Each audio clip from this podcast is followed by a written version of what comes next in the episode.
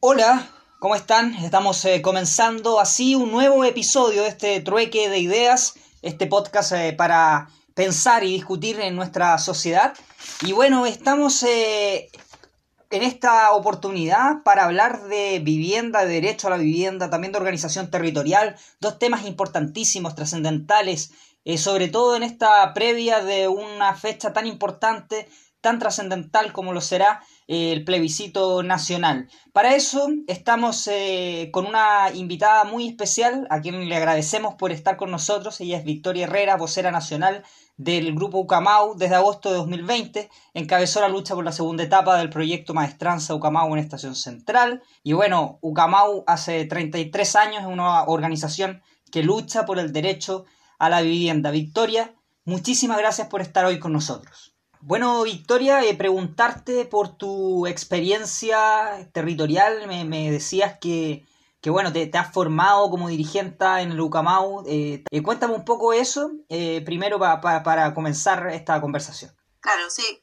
Cuando, cuando nació mi primer hijo, con esta idea de encontrar un lugar ideal para poder formar tu familia, en realidad hay que, a, lo largo de, de mi mi, experiencia en la organización me he dado cuenta de que la mayoría de las veces eh, nos encontramos con historias similares de familias que viven de allegadas, familias que comparten la vivienda con dos o tres familias, incluso de hacinamiento, arrendando piezas en lugares eh, bien complicados que no son aptos para una habitabilidad. Y en esta instancia es que nos encontramos distintas familias con esta gran diversidad de experiencias de vida y, y lo que nos une es esta conciencia por luchar por, por, por, no por solo una vivienda, porque durante todo este periodo esta lucha trasciende a, a, una lucha por la vida buena, por mejorar nuestra calidad de vida como pobladoras y pobladores.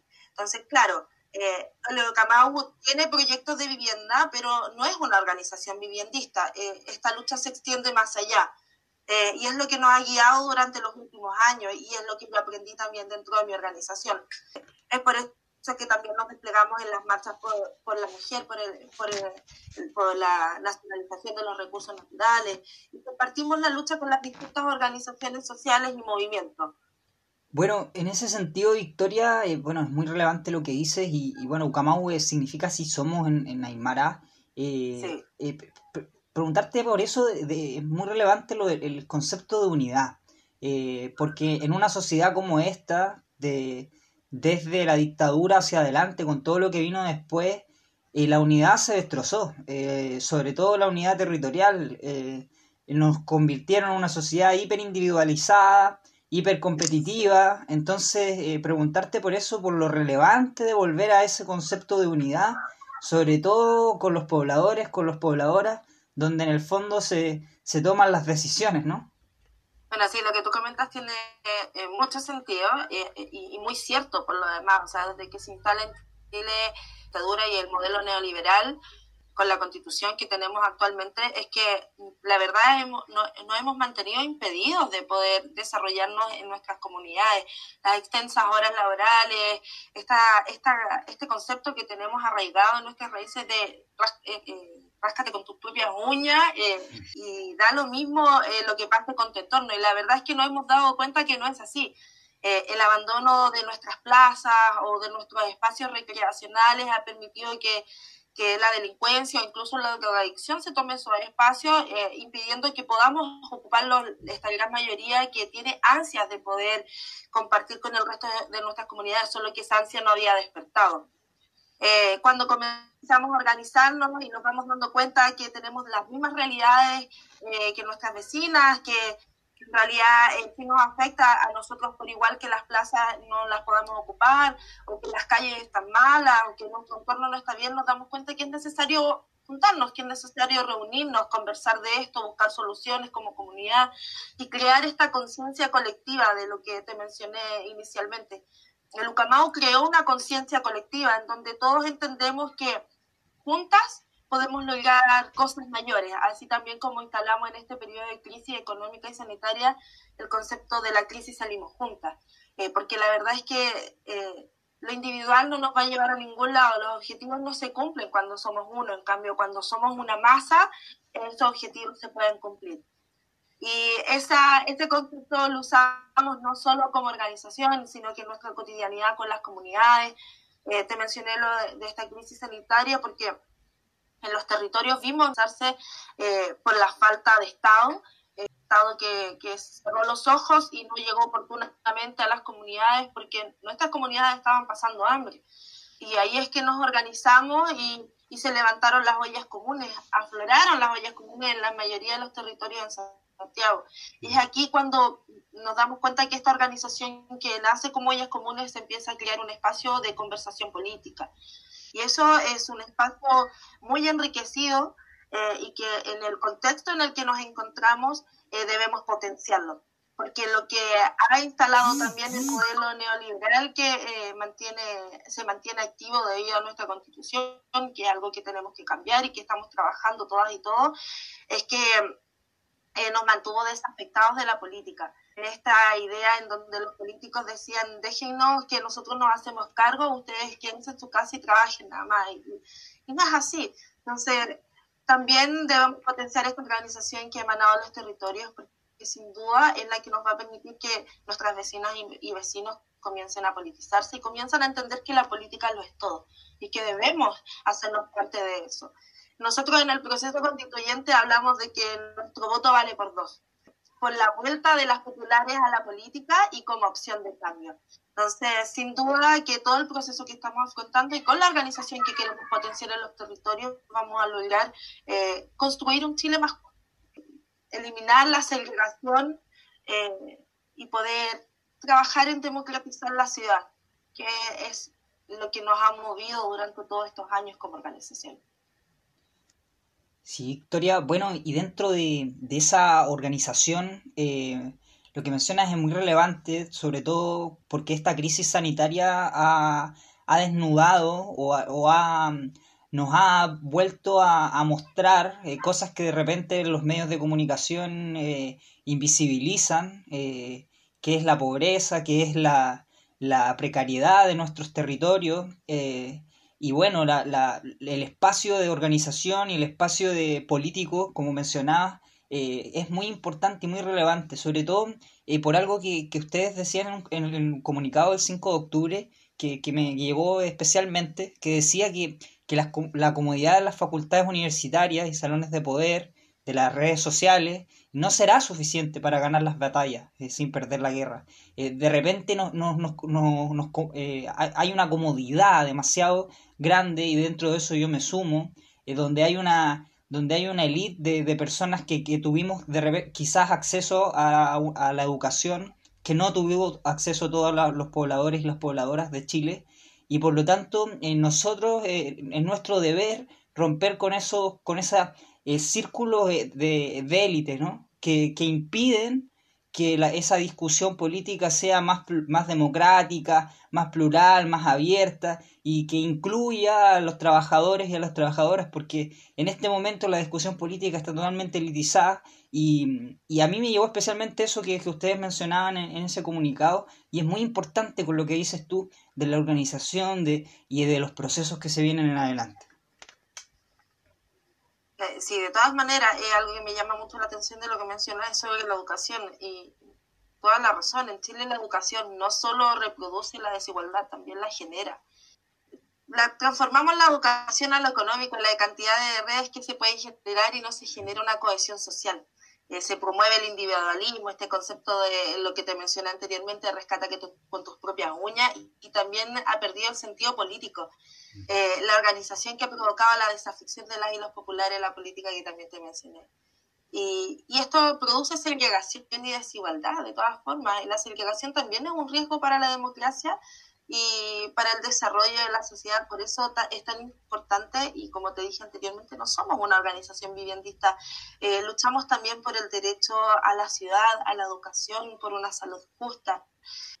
Y, y sí, pues, la política se ha mantenido en un rango de élite y te dije, nos mantuvimos desafectados de la política porque las extensas horas laborales, eh, el cansancio, no tener un hábitat adecuado, de no tener espacios recreacionales, la verdad es que nos mantuvo cansados y tiene relación un poco con este estallido social que ocurrió el 18 de octubre, que es la frustración, el cansancio de las familias, de los hijos viviendo tantos años de desigualdad y segregación. Sin duda no, no fue en las condiciones que nos hubiese gustado, porque hubiésemos deseado que hubiese un espacio y una institucionalidad más permeable en, con anterioridad y poder avanzar en construir este, estas ciudades más justas, pero la verdad es que la realidad no es así. Las ciudades se fueron construidas por unos pocos, sin la conciencia de esta gran mayoría, sin el conocimiento real de cómo se desarrollaban las comunidades. Por eso que es tan importante que sin, sin duda no fue las condiciones que queríamos, seguir trabajando en, este, en esto que se produjo a partir del 18 de octubre, que ya está a vísperas de cumplir un año, y que ahora la, claro, tenemos el, plebiscito el 25 de octubre, pero no lo es todo. La ganada tiene que ser amplia, ¿cierto? Y tiene que ser con una soberanía popular. La gente tiene que ir a votar. Pero después tenemos harto trabajo que realizar, que, que aquellos que estén en este proceso constituyente sean fieles representantes, fidedignos representantes de las comunidades y con, el, con este conocimiento empírico. Y aquí es que hemos visto en el último tiempo cómo los políticos eh, aún siguen peleando eh, en esto de convención constitucional, convención mixta, de seguir instalando a los mismos de siempre, a los mismos tecnócratas de siempre y no habilitar un espacio real para, para, quienes, para quienes vienen organizando el territorio y cumpliendo el, el trabajo de la institucionalidad. Y hago una referencia súper cercana, por ejemplo, desde Lucamao, que venimos trabajando hace muchos años dentro del territorio, eh, levantando eh, comités de vivienda y hoy en día estamos ya cercanos a cumplir eh, este gran sueño de más de 400 familias, 425 familias para ser exacta. Estamos muy contentos porque el 31 de octubre las familias van a poder recibir las llaves de su departamento pero eh, tiene razón lo que te dices. La elite se ha mantenido con el poder y en esta instancia, a partir del 18 de octubre, eh, ya no estamos dispuestos a eso. Queremos incorporarnos en la política, ser parte de, de, de la construcción de ciudades. Exactamente, Victoria. Bueno, y cumplimos un año del 18 de octubre y bueno, Lucamau ha sido parte, ha sido parte de este, de este mal llamado estallido, ¿no? en esa en esa como obsesión de los medios de comunicación por poner etiquetas a todo, eh, se cumple un año de... yo creo que, ha sido un proceso bien, bien relevante porque ha desnudado, ha, ha, presentado como... Ha demostrado que, los chilenos y las chilenas estamos eh, con ganas de, de, participar, de, ser, de estar activos, que estamos despiertos, ¿no? Eh, después de un, tiempo de adormecido. Y preguntarte por eso, Victoria, eh, Lucamau ha, sido, ha estado en la calle, se ha tomado las banderas de lucha. ¿Qué se viene ahora para Lucamau? ¿Qué se viene ahora para seguir participando, para seguir... Bueno, me decías que el 31 de octubre se entregan estas, estas llaves. ¿Siguen ustedes trabajando, siguen luchando por, ese, por el sueño no solo de la vivienda, sino que un país más justo? claro, nosotros nos hicimos parte de, todo este proceso porque la verdad es que nosotros veníamos mucho rato corriendo el cerco de lo posible. Y, un ejemplo claro es, como te mencioné anteriormente, el barrio Maestranza. Y este cerco de lo posible lo corrimos para que otras organizaciones también pudieran acceder a, a viviendas más justas, viviendas... El barrio Maestranza es un proyecto emblemático, o sea, hace años que no se construían viviendas sociales con, con estas características, 62 metros cuadrados, y la otra característica que tienen que las familias realmente pudieron participar en el proceso de la construcción de sus viviendas. Pudieron convertirse en arquitectos, en diseñadores, pudieron diseñar el barrio que ellos soñaban. Y aquí la organización toma un carácter importantísimo en el, proyecto, en el proceso constituyente que vamos a afrontar porque lo que necesitamos es que el debate, que el discurso eh, que se instale en la estructura de esta Carta Magna venga desde las organizaciones territoriales que tengan este conocimiento empírico que no se ha tomado en cuenta en el desarrollo de políticas públicas, que no se ha tomado cuenta en, en ninguno de los procesos de, de construcción de políticas política. Por eso que hoy en día como organización exigimos que, que desde las bases salga la discusión y es muy importante incorporar eh, a, la, a, la, a, la, sociedad de pie, ¿verdad? A, a la persona, al civil común en realidad. Y para nosotros como organización, todo este proceso, como te dije, tiene que estar enmarcado con, con representantes fidedignos. Y en esa medida, personalmente, yo siempre me atrevo a, a, levantar a, esta gran referente, a esta lideresa que por muchos años llevó y levantó la lucha de Lucamao, que es mi compañera Dori González Lemunao. Ella es tremenda referente con un poder, con un conocimiento enriquecido y por eso insisto que para nosotros es muy importante que quienes escriban la Carta Magna tienen que estar en ese proceso constituyente. Y además para nosotros es muy importante instalar en los proyectos eh, y el discurso y el debate que se instale en esta Carta Magna. En, eso es lo que estamos y además estamos trabajando en que nuestras comunidades se politicen, que también te mencioné que es lo más importante quienes son socias y socios de Lucamau hace muchos años que venimos trabajando en la politización con un lenguaje que fuese manejable por ellos, eh, nos fuimos educando de a poco, nos fuimos conociendo y fuimos incorporándonos en la política. Pero ahora nos toca incorporar al resto de nuestras vecinas y vecinos y correr más allá de estación central, llegar a otras comunas y a otros espacios en donde también es necesario que la gente comience a entender que son parte de la política, que no basta solo con ir a votar, sino que también hay que exigir que por quien vota uno cumpla con la labor que se le designó. Que lamentablemente eso no ocurre. Un día tenemos diputados que no conocen esos distritos, que en realidad nunca se les ha visto en las comunas porque, por, en donde la gente votó por ellos, que no conocen qué, qué afecta o aqueja a sus vecinas y vecinos. Y eso no puede seguir sucediendo. Entonces, la gente, claro, tiene que ir a votar, pero también tenemos una tarea de exigir que, que, que por quien votamos cumpla con el, que, con el objetivo que, en el, que se, le, se le designó. ¿Sí? Bueno, y déjame agregar también que dentro, disculpa, que dentro de eso también está nuestra lucha como organización. Muchas veces se nos tildó eh, con, esta, con este despliegue que nosotros teníamos a las 7 de la mañana, eh, con este sentido piquetero, corta calle, eh, y se criticó mucho en algunas ocasiones a nuestras vecinas y vecinos o tildó de flojas y flojos. La verdad es que eso está muy lejos de la realidad. El sentido de cortar las calles a las 7 de la mañana es porque después todas mis vecinas y vecinos nos dirigíamos a, nuestra, eh, a cumplir nuestras jornadas laborales. Porque perfectamente podríamos haberlas cortado en otro horario, pero la verdad es que era porque todos tenemos que volver después a nuestros horarios, de, a cumplir con nuestros horarios laborales. Y lo otro es que si, ¿cómo, ¿cómo hacemos que nos escuchen? La verdad es que esto nos ha permitido poder llegar a tener conversaciones con la institucionalidad, porque si no, tú vas a golpear la puerta y no eres recibido. Entonces, claro, y ya le mencioné anteriormente, corrimos el cerco de lo posible para que otras organizaciones pudiesen tomar esta misma ruta, eh, esta misma eh, poder empezar a trabajar en sus proyectos de vivienda con este ejemplo que ya se levantó. Sí, bueno, eh, es, muy importante el, trabajo que hacen desde Ucamau.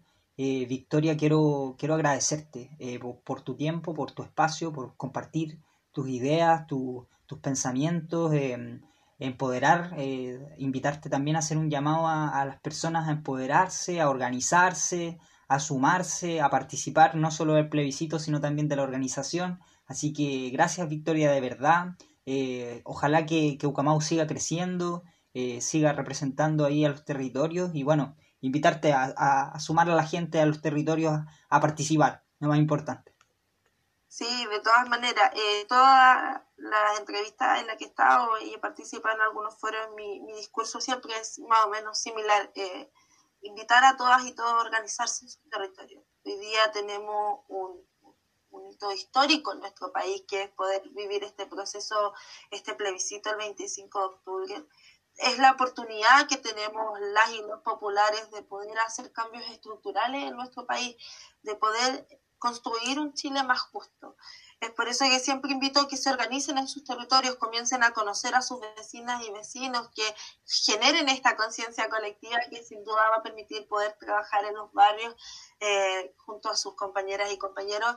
Y la invitación también a votar este 25 de octubre, claramente apruebo convención constitucional. No queremos que sean los mismos vecinos quienes trabajen en esta gran Carta Magna, por eso el apruebo convención constitucional. Eh, la convención mixta y mal llamada por, algunos políticos eh, eh, porque no es necesario contratar más gente para poder escribir esta carta magna, no es así. Queremos que los que estén el, legislando no sean los mismos que escriban nuestra carta magna, porque ya sabemos que el trabajo no, no lo hacen bien. Así que invitar también a que voten por quienes conocen. Unámonos, sumémonos y escribamos un nuevo Chile. Escribamos, hagamos historia. Claro que sí, una fecha muy importante para hacer historia y para cambiar el país.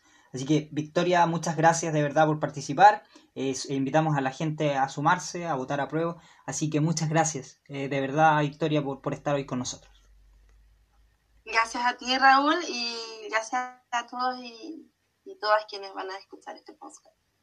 Así es, les enviamos un abrazo y nosotros eh, nos encontramos en un próximo trueque de ideas. Un abrazo.